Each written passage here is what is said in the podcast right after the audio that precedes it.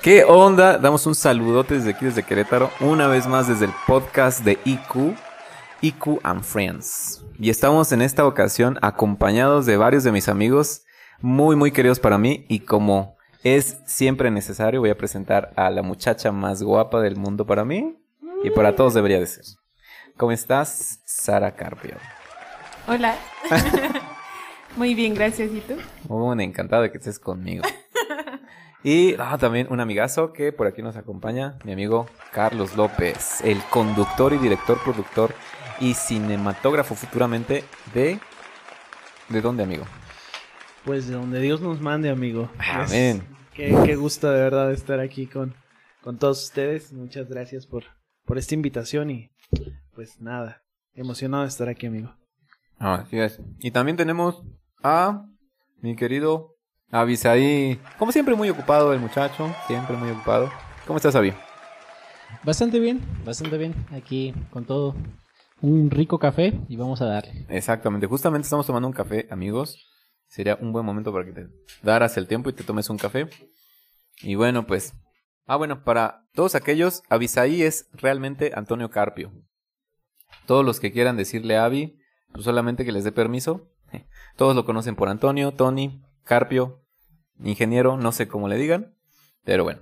Y bueno, en esta ocasión tenemos un tema muy importante y pues precisamente vamos a hablar acerca de esta, esta, este nuevo movimiento que se llama IQ, ¿no? Entonces, la primera pregunta que les quisiera hacer y me gustaría que contestara, no sé, el que quisiera contestar, eh, ¿qué es IQ para ustedes? ¿Qué les ha representado IQ para ustedes? ¿Cómo, ¿Cómo les ha parecido esto? ¿Cómo ha impactado sus vidas? No Querétaro, sino sus vidas. A ver, vamos contigo, Charlie. Wow, el proyecto de IQ Impactando Querétaro, amigo, definitivamente a mí particularmente ha sido un parteaguas en mi vida, en mi trabajo dentro de la iglesia y definitivamente mi vida espiritual me ha ayudado bastante. Creo yo que ha sido el era lo que le faltaba a mi vida para poder hacer cosas nuevas. Creo que llegó un punto en mi vida donde me detuve un poco y le, yo decía a Dios, ¿qué más? ¿Qué más hay que hacer? Y de repente Dios nos regala este proyecto tan bonito a través de nuestra amiga que ya la, yo seguramente ya la conocen, ella ha estado aquí contigo, nuestra amiga Noemí, a través del corazón de, bueno, el corazón de Dios, Dios le pone el sentir a, a Mimi y definitivamente uh, cuando nos cuenta el proyecto, cuando viene esto yo creo que era la respuesta, era la respuesta definitivamente de Dios para esa petición que yo le decía a Dios, ¿qué hago Dios? ¿Qué más necesitamos? Y yo decía, bueno, pues hay que impactar Querétaro, ¿no? Para los que no saben, mi amigo es... ¿Qué eres, amigo? ¿Eres ingeniero en...? Soy ingeniero en desarrollo de software. Ah, ay, maestro. Y tenías por ahí un sueño frustrado. ¿Te acuerdas tú qué querías ser? yo, bueno, eh, tengo muchos sueños frustrados, definitivamente. Eh, creo que si yo hubiera podido escoger una profesión, Actual, millennial. Eh, actualmente, bueno, una de las cosas que me hubiera gustado hacer ya cuando fui adolescente, que yo decía, yo quiero ser esto, eh, me hubiera encantado ser youtuber, definitivamente. amigo, es que sí se te da, amigo, le sacas la sopa a todos los que están en conectados. Ojalá de verdad eh, que se pueda seguir haciendo y pues definitivamente antes de, de elegir ser desarrollador de software o entrar a este mundo de la informática, mi sueño más frustrado definitivamente es el top de mis sueños frustrados. Yo quería ser futbolista. Amigo. Sí, de hecho, para los que conocemos a mi amigo, juega muy, muy... muy bien, muy bien, bien. Son de esas personas que sí eliges cuando estás haciendo tu equipo de fútbol en la calle. pero bueno. Y, bueno, definitivamente para todos ha, sido algo importante. Pero para ti, eh, mi querido Avisai, ¿qué ha sido estar en IQ? O para ti, ¿qué es IQ? Dinos algo, por favor. Ilústrenos. Pues bueno, creo que Dios perfecciona todo. Siempre ha habido proyectos, siempre ha habido sueños que hemos regalado a otros, otra gente y hemos participado en otro tiempo. Pero creo que Dios nos ha puesto en el mejor proyecto y ahorita estamos aquí dándolo todo porque justamente es algo que buscábamos, ¿no? Y que queríamos, ¿no? Ser este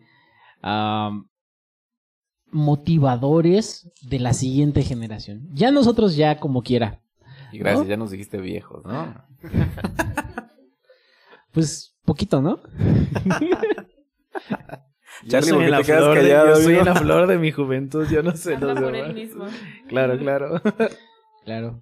Pues bueno, entonces sí creo que ver a los nuevos jóvenes que se van integrando, esa nueva generación, nuevas ideas, nuevas formas de hacer las cosas que yo en lo muy personal me hubiera gustado tener y tener acceso y tener a estos líderes que me motiven, que me guíen y que me inspiren, ¿no? A seguir adelante en las cosas de Dios.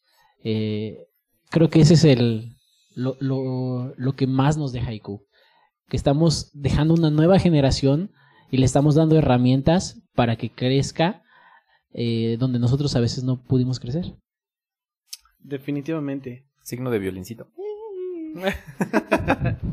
no, y es que es cierto lo que, lo que dice nuestro amigo Avi, creo que eh, como bien dice, IQ cumple con ese propósito, con ese sueño que en algún momento se tuvo, definitivamente, y creo que no solo eso, sino va más allá.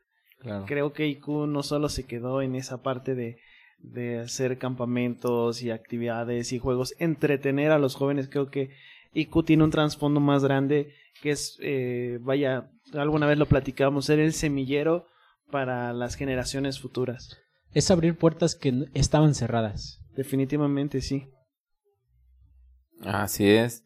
De hecho, este, por ahí tuvimos varios proyectos anteriores y exactamente como por azar de, de Dios, ¿no? O sea, Dios así como que esperó el momento y nos juntó a todos. Y entre ellos, pues yo conocí a la mujer más guapa del mundo que está conmigo en estos momentos. Pero bueno, a ver, ¿tú qué piensas, Sara? Pues yo pienso que IQ es un proyecto para jóvenes, para no tan jóvenes y para Nosotros. los que van a ser jóvenes. Principalmente como lo comentan, ¿no? Eh, no va enfocado solamente a una generación, sino el principal enfoque o el principal objetivo de este proyecto pues es que permanezca para las generaciones que están, las que vienen y pues que todos podamos que todos podamos ser capaces y capacitados y capacitar a alguien más para poder ir a hablar a las personas que necesitan pues conocer de Jesús. Entonces creo que eso es lo más importante que yo he visto y yo me quedo de este proyecto. Y eso es algo importante, que tenemos una visión. O sea, hay una misión clara que es llevar a Jesús a una nueva generación. Y además de eso, los resultados que ha tenido, ¿no? O sea, creo que IQ ya ha dado frutos, que, que se ha visto que los jóvenes han crecido particularmente. eh, tengo el privilegio de que mi hermana esté eh, creciendo con nosotros en este proyecto y creo que al ver su vida, ver el reflejo de todo el trabajo que hacen todos los líderes, que la, el beneficio que da tener la comunidad de los jóvenes juntos, que sepan que no están solos, porque era uno de los temas, vaya, que nos, que nos dolía a nosotros cuando estábamos, vaya, más jóvenes, no quiero decir que no seamos jóvenes, pero estábamos más jóvenes definitivamente. Uno de los temas que nos dolía es que nos veíamos en, en la iglesia, vaya, y había tres, cuatro jóvenes y, y somos todos, y ya qué jugamos y qué hacemos y qué nos contamos, ya sabemos todo de nosotros. Vaya, creo que fue uno de los de las necesidades más fuertes las cuales en algún momento nos unió a nosotros como amigos, particularmente esta mesa.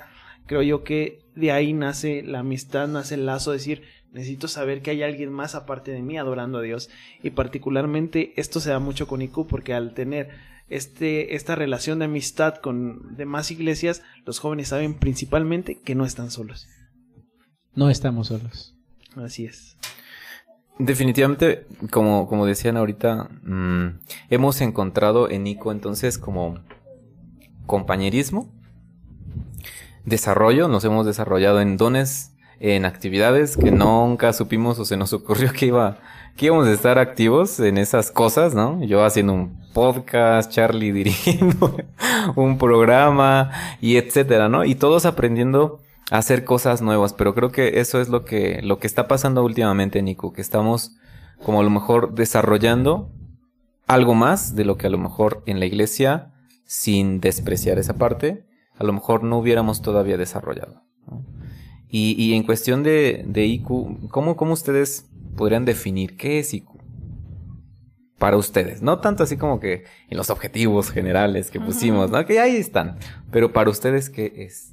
¿Es amistad, compañerismo, fe? es como no mi sé. casa, amigo. Es como tu Es casa. como mi casa, la verdad. Al ver a mis amigos, ya la verdad es que los yo los considero ya mi familia, mis hermanos. Son gente con la que sé que puedo confiar, con la que puedo bromear, que si me siento mal sé que puedo llegar con Abby, que puedo llegar con Isra, que puedo llegar con Sara y decir, oye amigo, me siento mal. O sea, son mi familia, es mi casa, Iku, para mí.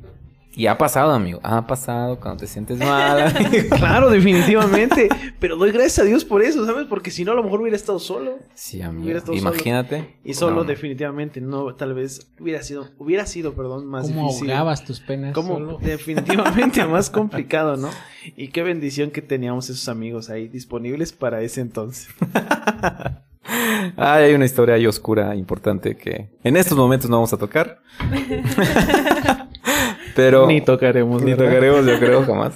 Pero bueno, para mí, fíjate que IQ sería familia es una muy buena palabra, ¿no? Yo creo que ahí, híjole, hay muchas palabras que yo metería, pero entre ellas amistad y, y compañerismo, ¿no? Te sientes, te sientes acompañado en esa decisión, en ese camino, en esa forma de pensar y en ese estilo de vida, ¿no? Que es ser cristiano. Y, te das cuenta que a lo mejor, este, pensabas que estabas como que solo, como decías, y de repente no, sabes que hay otros chavos, hay otras personas que tienen tu misma edad o que incluso a lo mejor ya tienen un camino más andado, que ya terminaron una carrera, que ya tienen algo más y están precisamente mm, ah, locos por Jesús, ¿no? Haciendo cosas a lo mejor un poco diferentes a lo que tú habías visto, ¿no? Entonces yo definiría así. ¿Y tú, Sara? Yo definiría IQ como como una comunidad de amigos. Porque igual como lo comentas Charlie, eh, creo que hemos encontrado, apa- aparte de las personas que ya nos conocíamos, nuevas personas con las que hemos entablado una nueva amistad.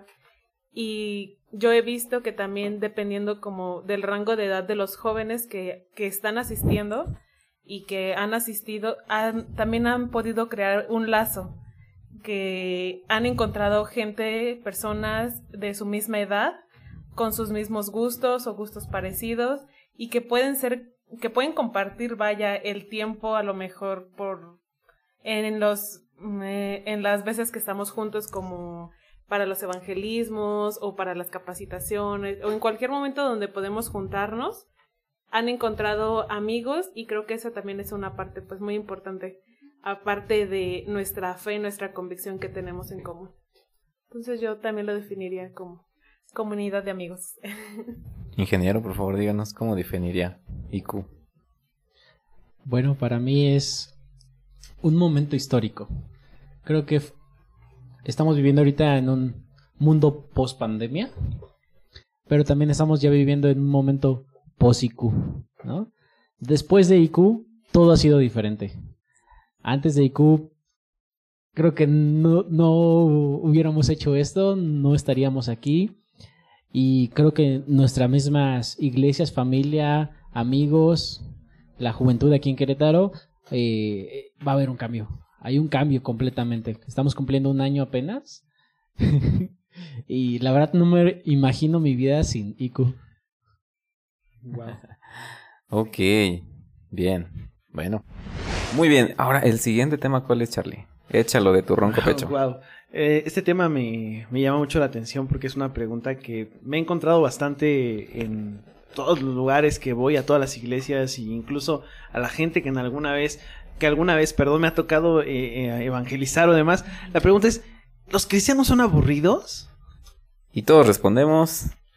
Yo creo que no. La verdad es No, que la no. verdad no. Yo creo que depende mucho. eh, Bueno, también podemos definir qué es aburrido y qué no, ¿no? O sea, porque Sí, para mí sí. algo que yo pueda disfrutar, tal vez para Sara sea aburrido, ¿no? Como la chama que chama, por ejemplo. como la llama que llama, o como leer muchos libros, ¿no? Entonces, eso está, está- tal vez para unos es más emocionante y para otros no lo sea tanto, ¿no?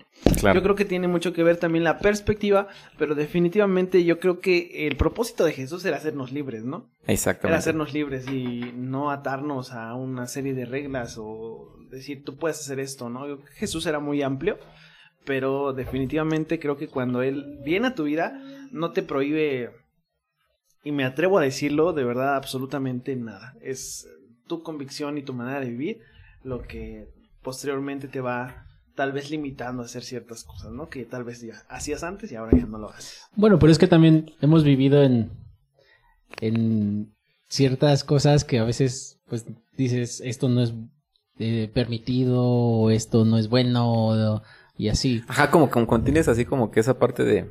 Bueno, cuando yo he escuchado a los amigos de, ah, ¿eres cristiano? Ah, entonces no vas a hacer esto, no haces lo otro, no vas para allá, Eso ¿no? es Eso como te dijo refieres. Charlie, o sea, depende lo que para ti, pa- eh, los gustos de cada persona. Es que Y definitivamente, yo creo que lo que tiene que ver, amigo, también tiene mucho que ver la enseñanza con la que creces, ¿no? La enseñanza que viene de tus padres, la enseñanza que, vaya, los valores que te han enseñado, tiene mucho que ver. Que definitivamente no es lo mismo el hogar donde yo crecí que en el hogar donde tú creciste. O la iglesia donde yo fui educado, o la iglesia donde Isra fue educado, ¿no? No, no, definitivamente no. hay algunas costumbres que sean diferentes, pero yo creo que cada etapa de- del cristianismo que nos haya tocado vivir o en la iglesia se puede disfrutar de mil y un formas, no sé. Sí, definitivamente. eh, como tú dijiste, ¿no? Depende a veces el trasfondo de cada persona. La personalidad creo que es algo que es importante, ¿no? Hay personas que son muy introvertidas y que para ellos, este, no sé, el jugar cartitas de Digimon es así como que, ¿no? El Yu-Gi-Oh, ¿no? Es así como eh, muy, muy, este, ¿cómo se llama, no? Pero algunos es para, para mí era bien aburrido, la verdad. O sea, yo jamás le entendía eso. Pero por otro lado, los libros me encantan, ¿no? Entonces, Nerd. Ah. no, sí es muy buen hábito, deben de hacerlo. ¿sabes? No, pero ahorita estamos hablando un poquito más, no de lo que es personalmente, sino Claro. en general, o sea, la vida de cualquier persona que es diversión, pues echarte un bailecito, salir los viernesitos a echar allá unas copas con los amigos, andar. Y es Esa que es la juventud, Claro. la diversión general. Vamos a generalizar de, de la juventud. Entonces, ser aburrido en ese contexto, tal vez sí, pero en el contexto que nosotros entendemos como, como diversión, pues estamos divertidos nosotros también. Sí, tiene mucho que ver también depende a qué asocies tu diversión, ¿no? O sea, Ah, si tú exacto. de- definitivamente dices, yo necesito tomarme dos copitas para divertirme, eh, definitivamente no creo que sea una buena definición de diversión, de diversión, perdón, vaya. Creo que la diversión tú la haces, tú la pones, tú eres espontáneo porque tú quieres ser espontáneo, tú te ríes porque te quieres reír, no porque tengo unas copas encima, ¿no?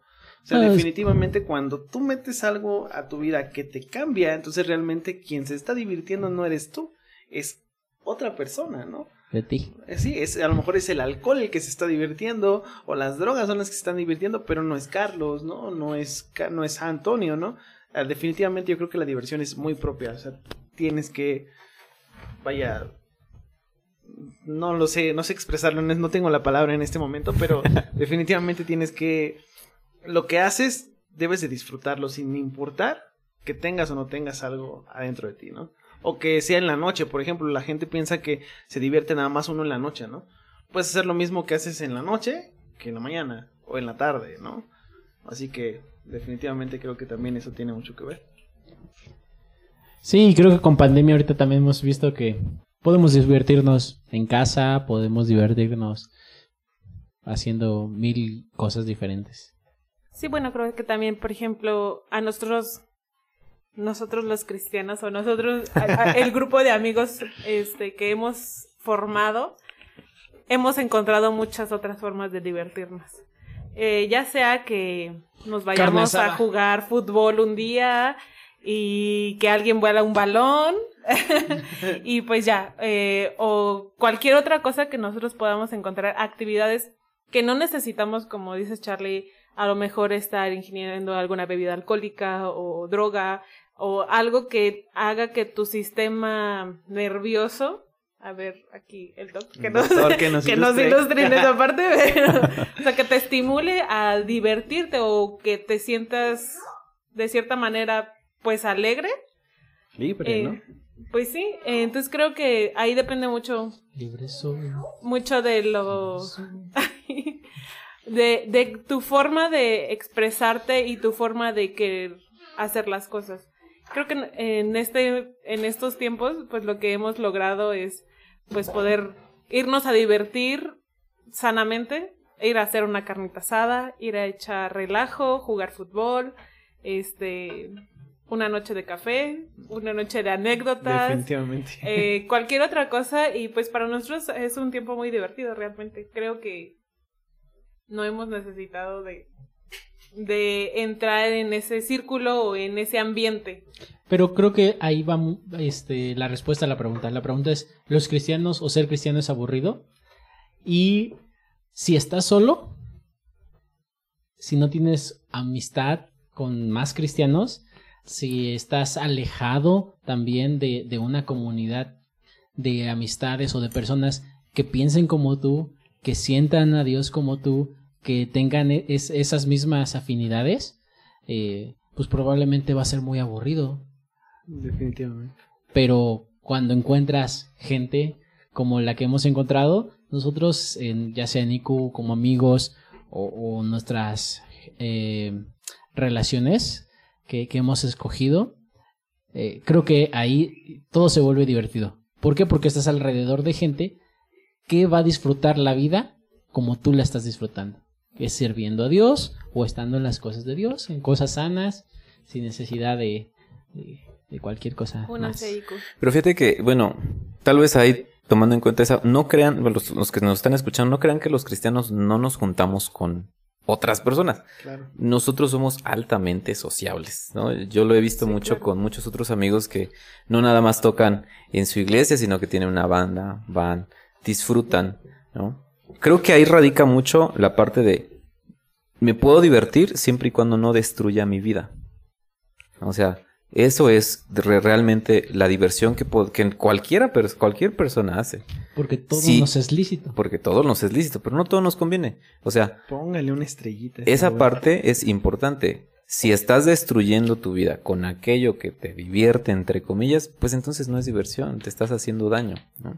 Claro. Y entonces ahí los cristianos, eh, espero yo, espero yo la mayoría, no, la mayoría tenga, tenga esa, esa, pa- esa pauta, ¿no? O sea, es que pues sí puedo ir con mis amigos a lo mejor, este, allá a, no sé, a jugar fútbol y a lo mejor no todos ellos van a ser cristianos, o puedo ir al cine y a lo mejor no todos van a ser cristianos y a lo mejor voy a hacer cosas que a lo mejor no necesariamente son solamente con cristianos, sino también que son parte de este, de, de, de- de mi círculo, pero que no destruyen mi vida. Claro, y como eh, a lo mejor en un, lo han escuchado anteriormente, o sea, que no ellos no impacten nuestra vida o que no nos jalen a realizar eh, cosas que nosotros creemos y sabemos que, como dijo Charlie, por nuestras convicciones, por nuestra nuestros fundamentos, no sé, la forma en la que nos educaron no están correctos, sino al contrario, que nosotros podamos ser de cierta manera más mm, impactantes, no sé cómo decirlo, A veces impactantes, inspirar, Eso ¿no? suena extraño. inspirar. Fíjate que yo creo que no eso es la, lo, lo que dices es cierto, ¿no? O sea, yo creo que no es la vida de un joven cristiano debe de inspirar, ¿no? Debe de inspirar por su manera de vivir, por sus hábitos, que efectivamente podamos demostrar que podemos divertirnos, como decía nuestro amigo Irra, sin necesidad de, de dañarme, sin necesidad de, vaya, de poner en juego mi integridad, ¿no? Creo que eso es lo más, lo, lo más delicado a veces cuando algún joven sale que se expone a veces a tener un accidente, a veces a sufrir algo a las altas horas de la noche.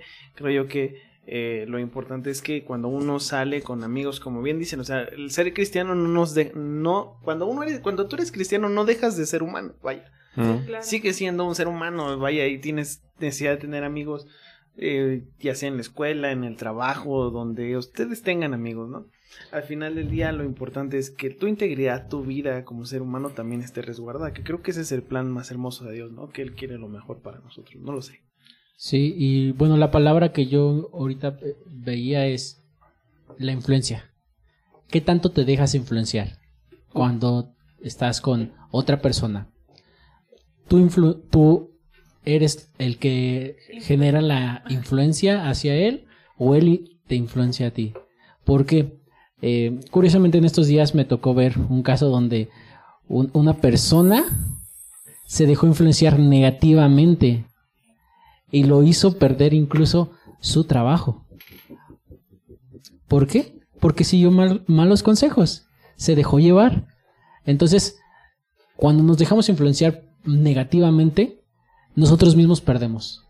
Pero lo importante a veces ahí es poder retomar, ¿no? O sea, ya cuando te influencian y ya te caíste y ya te equivocaste, ¿cómo te levantas? O sea, digo, me encantaría que nuestro amigo aquí, doctor y Doctor, célebre médico, por favor, médico amigo. a ahí, que tengo no, perdón, es que en Colombia se le dice doctor, ¿no? este, o sea, ¿cómo, cómo identificar esa parte de decir, ya me caí y cómo retomar, ¿no? O sea, definitivamente creo que es la, lo que tal vez alguno de nuestros amigos que nos puede estar escuchando puede decir es que, pues sí, sé que no me debo dejar influenciar, pero ya estando en el grupo, o sea, a veces te gana el relajo. Te dejas ¿no? llevar, ¿no? Te dejas llevar, ¿no? ¿Cómo, cómo salir de ahí, vaya, no? Es que no hay que salir de ahí, más bien eh, es lo que... O sea, ¿cómo la conclusión que yo iba a ir es, nosotros tenemos que influenciar más que lo que ellos influencian en nosotros. Como decíamos, o sea, Dios ya puso algo en nosotros, entonces ¿Y cómo ser influyente? Esa sería mi E- pregunta. Esa sería ¿no? la, la pregunta. ¿Cómo vamos a influir? ¿No? Tal vez no lo vamos a influir eh, diciendo textos todo el tiempo, pero sí creo que siendo ejemplo. Yo creo que eso es, es efectivamente lo que decíamos ahorita, inspirar con nuestra vida, ¿no? Creo que uno de los, de los detalles más grandes de los cristianos es que a veces estamos espera sentados.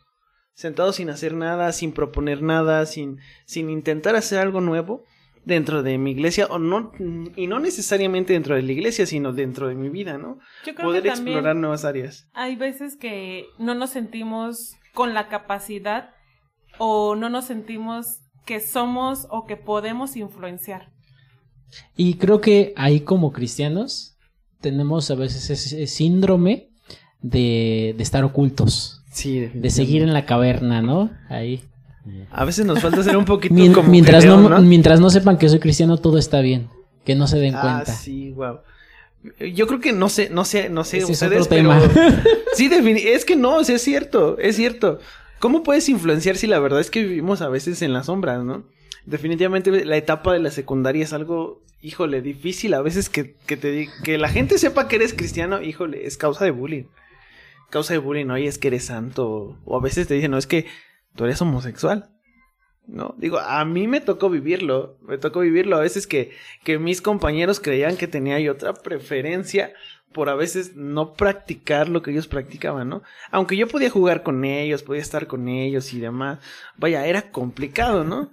O sea, ya cuando... eh, eh, eh, sí, vaya, es, es difícil porque a veces decir eh, que la gente sepa que soy cristiano se va a burlar de mí, ¿no? Va a decir, Claro. oye, es que... Y tal vez de ahí que, que, que no querramos ser ah, divergentes como la película, ¿no? Así como que, ah, ¿sabes qué? Él es diferente, pero es chido, es alegre, este, me gusta su plática, sabe qué onda con el mundo, no está apartado totalmente, ¿no?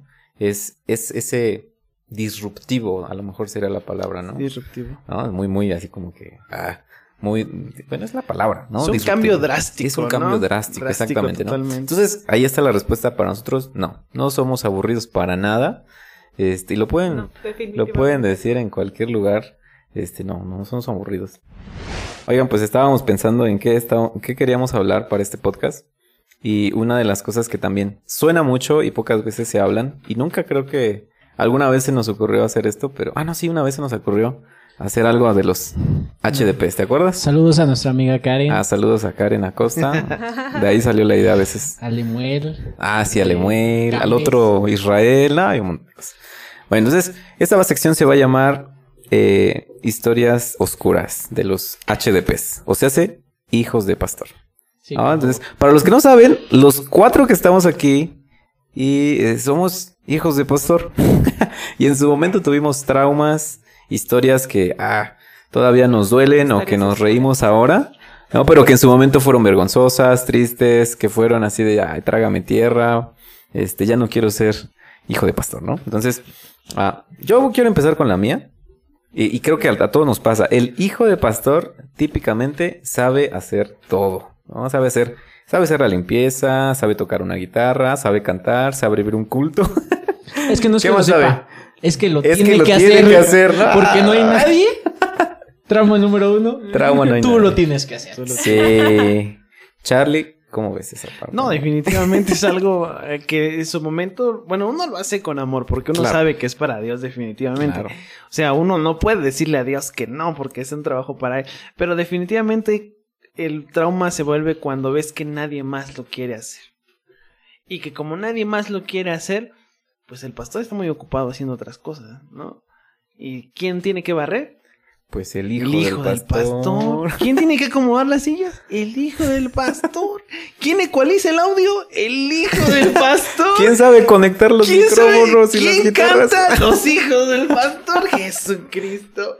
¿Y cuántas notas sabe tocar el hijo del pastor? Pues dos. ¿Cuál? La y mi. ¿Y cuál, en cuál tocas? Pues Los todas las canciones las los tocas coritos, ahí. amigo. Todos los Hasta coritos. las de adoración mientras Dios te va enseñando sobre la marcha, ¿no?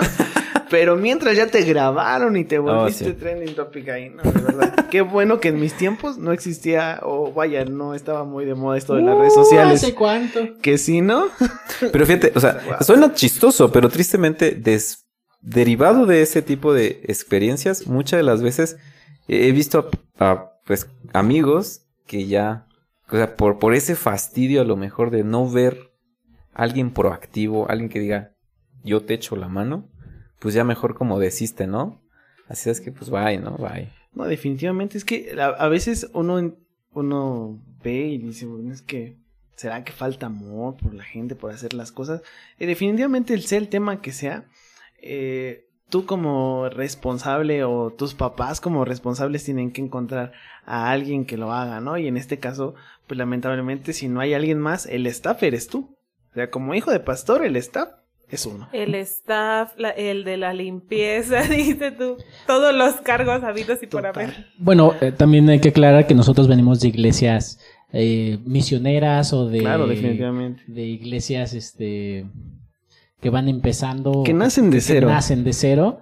Entonces, pues es como el emprendedor.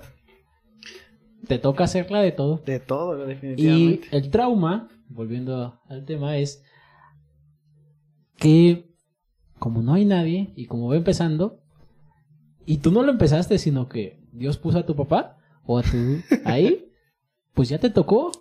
Definitivamente. Ahí vas. Tú no lo escogiste. Ya está llorando Dios mi amigo. Abisaí, no lo están viendo, pero una lágrima resbala en estos momentos. Ahora sí, como dicen, vas entre los pies, ¿no? Definitivamente, o vas en el paquete, ¿no?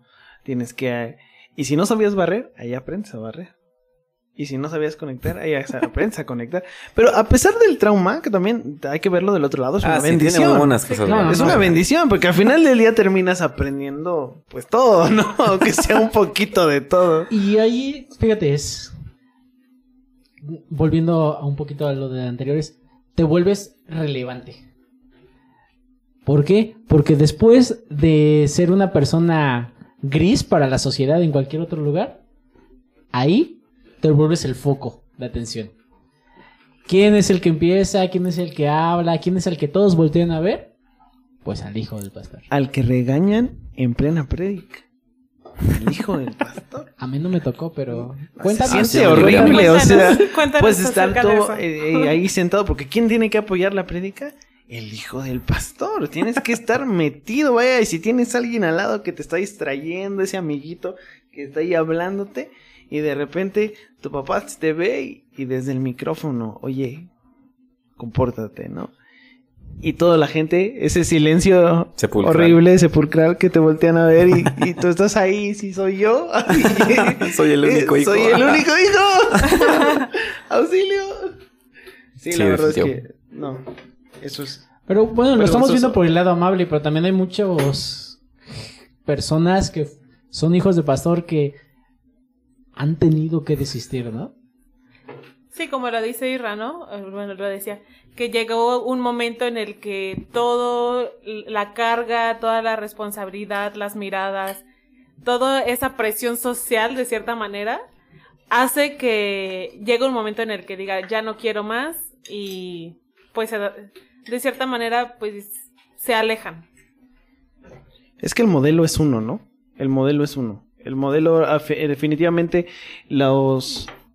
Bueno, el pastor cumple con guiar a las familias, con, con enseñar, pero al final del día, el resultado de, de la casa, de la casa pastoral es uno. Vaya, o sea, uno puede decir, esa casa pastoral es buena porque el hijo está bien, ¿no? Entonces, si salió algo de moda, si salió algo de moda, a mí, por ejemplo, yo particularmente, y lo, lo quiero decir aquí, o espero que no me, no me vaya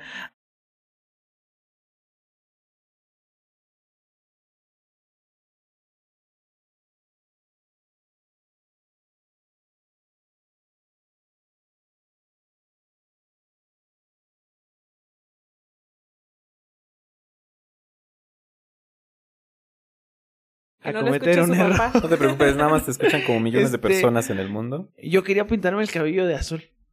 Amigo. El cabello de azul con puntas blancas. Al estilo Digimon, sueño. ¿o cómo? Eso. A estilo Dragon Ball, más o menos como ahorita. Cuarta O sea, yo iba a poner de moda la serie que salió años después. fase 3. Pero Sí, Charlie no, fase es, 3. es el Super Saiyajin azul. Ah, es definitivamente. Y, No te imagino, amigo. y sabes, No te ¿sabes queda, una amigo. cosa, no puedes. No te queda de todas maneras. No. bueno, Lo hizo por lo quedara o no quedara, no puedes hacerlo. ¿Por qué? Porque el modelo eres tú. ¿No? Im- imagínate al hijo del pastor llegando con los pelos azules, moreno y oscuro como la noche, con puntas blancas. O sea, definitivamente van a decir, bueno, y este desentona, ¿no? Y, y no lo puedes hacer. No, no sé si a ustedes Es les como pasó. este Mr. Popo. ¿Cómo, cómo se llama este? El que tiene. Es Popo. En fase 3, azul. Imagínense, no, Amigo. definitivamente. Oye, ¿a ustedes no les pasó? ¿A ti no te pasó? Oye, decir, Ah, yo quiero no, hacer esto, digo, pero no Esos puedo. pantalones O los holgados. pantalones Ah, sí, Es que también recordemos que la formación de la iglesia no es una iglesia tan abierta a esos cambios. No, y también recordemos que estamos hablando de los 2000. Claro. 90. Nuestros. Imagínense, o sea, era años, la amigo. moda más loca del mundo.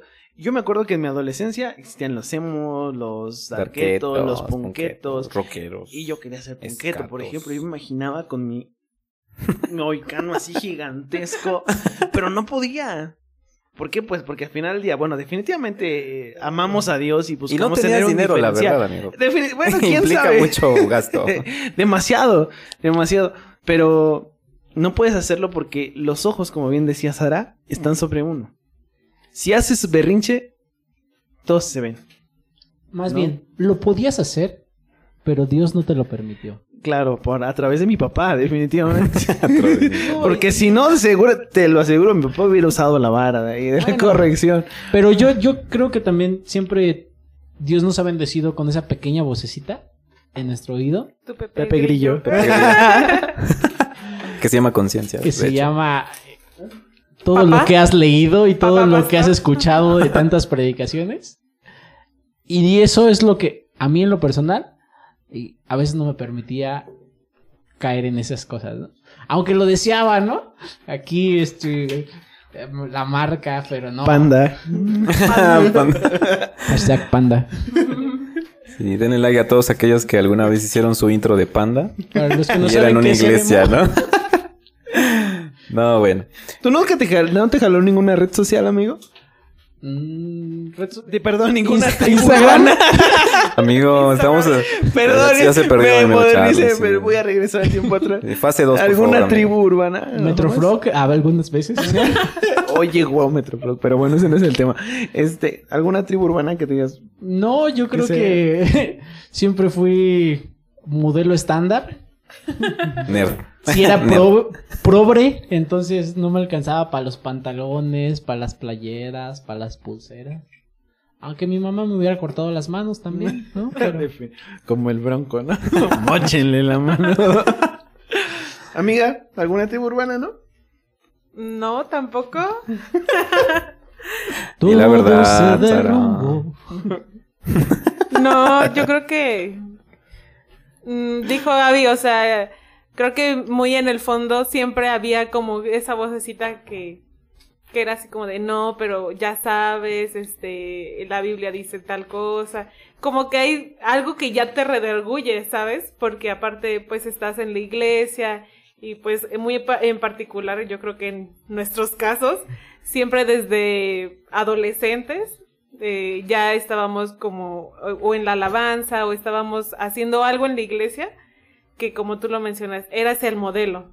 O sea, no puedes eh, hacer tal cosa porque no.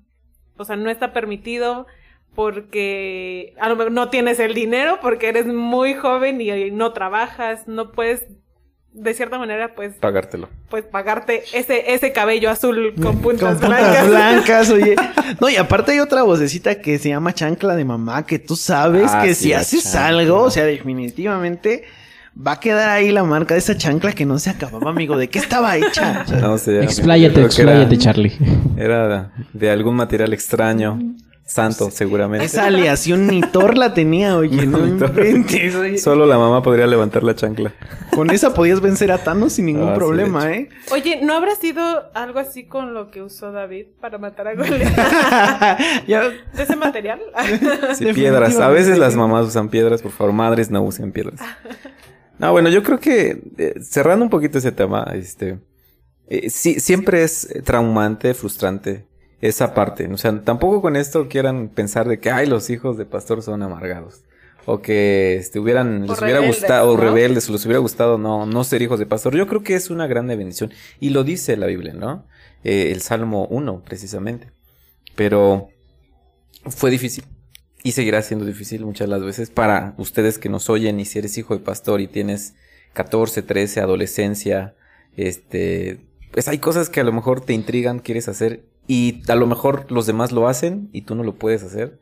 Ánimo, no, no, no te preocupes.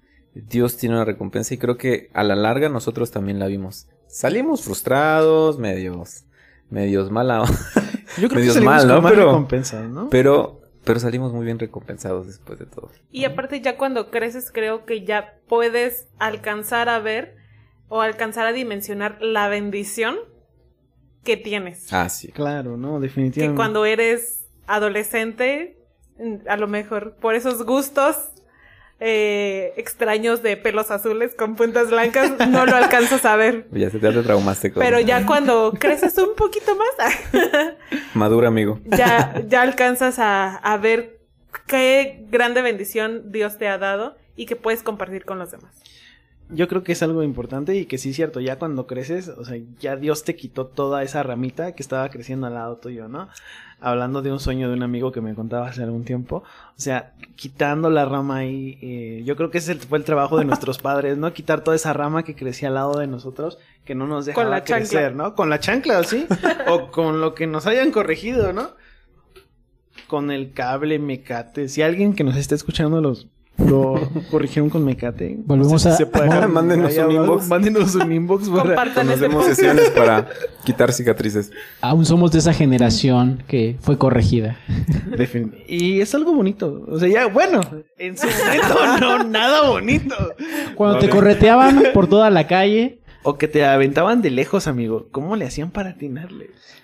No. Vamos a invitar a una de esas mamás que nos venga a contar. Estaría padrísimo. Estaría parísimo, pero yo creo que eso va a ser para la siguiente, ¿no? Sí, claro. Pues los dejamos, amigos. Un gustazo haber estado con ustedes platicando. Y pues bueno, síganos en los podcasts. Si tienen comentarios, escríbanlos. Prometemos leerlos alguna vez. Y pues Dios les bendiga. Sean muy felices. Y pues bueno, despídense, mis amigos. Nos vemos, chicos. Cuídense mucho y síganos en nuestras redes sociales de Impactando Querétaro.